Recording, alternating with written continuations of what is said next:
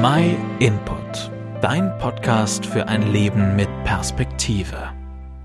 Ich habe hier einen Geldschein in der Hand. Wie viel ist der Schein wert? 10 Euro. Und wenn ich den Geldschein jetzt zerknitter, wie viel ist er jetzt wert?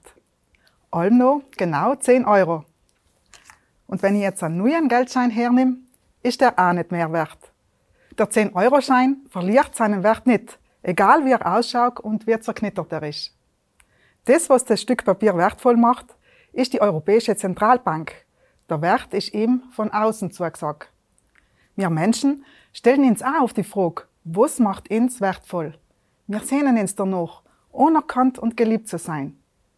Wer oder was gibt uns Wert? Können wir unseren Wert durch unsere Leistungen, unseren Besitz, unsere Position oder unser Ausschauen definieren?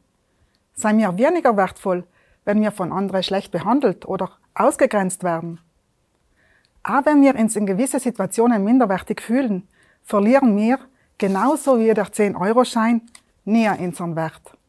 Unser Wert kommt nicht von uns aus, sondern von demjenigen, der uns unseren Wert zuspricht. Und sel ist Gott, unser Schöpfer. Gott hat jeden Menschen einzigartig und wunderbar gemacht. Für ihn ist jeder Mensch wertvoll und kostbar. Weil er uns liebt, deswegen seien wir wertvoll. König David hat es erkannt und schreibt in die Psalmen. Ich preise dich, dass ich so wunderbar und staunenswert erschaffen bin. Ja, das habe ich erkannt. Deine Werke sind wunderbar. Dietrich Bonhoeffer schreibt, Gott liebt dich nicht, weil du so wertvoll bist, sondern du bist so wertvoll, weil Gott dich so liebt. Mir sein Gott so kostbar, dass er seinen einzigen Sohn Jesus auf die Welt geschickt hat, damit wir wieder mit Gott in Verbindung kommen können. Jesus ist der Weg zu Gott. Er ist gestorben für unsere Verfehlungen und alles, was uns vor Gott trennt. Im ersten Johannesbrief in der Bibel können wir lesen, Gottes Liebe zu uns ist darin sichtbar geworden, dass er seinen einzigen Sohn in die Welt sandte, um uns in ihm das Leben zu geben.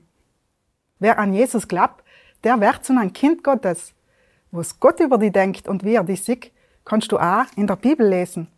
Wenn du noch keine eigene Bibel hast, schick mir dir gern eine, kostenlos und unverbindlich zu. Schreib uns, wenn du Fragen hast. Wir helfen dir gern weiter.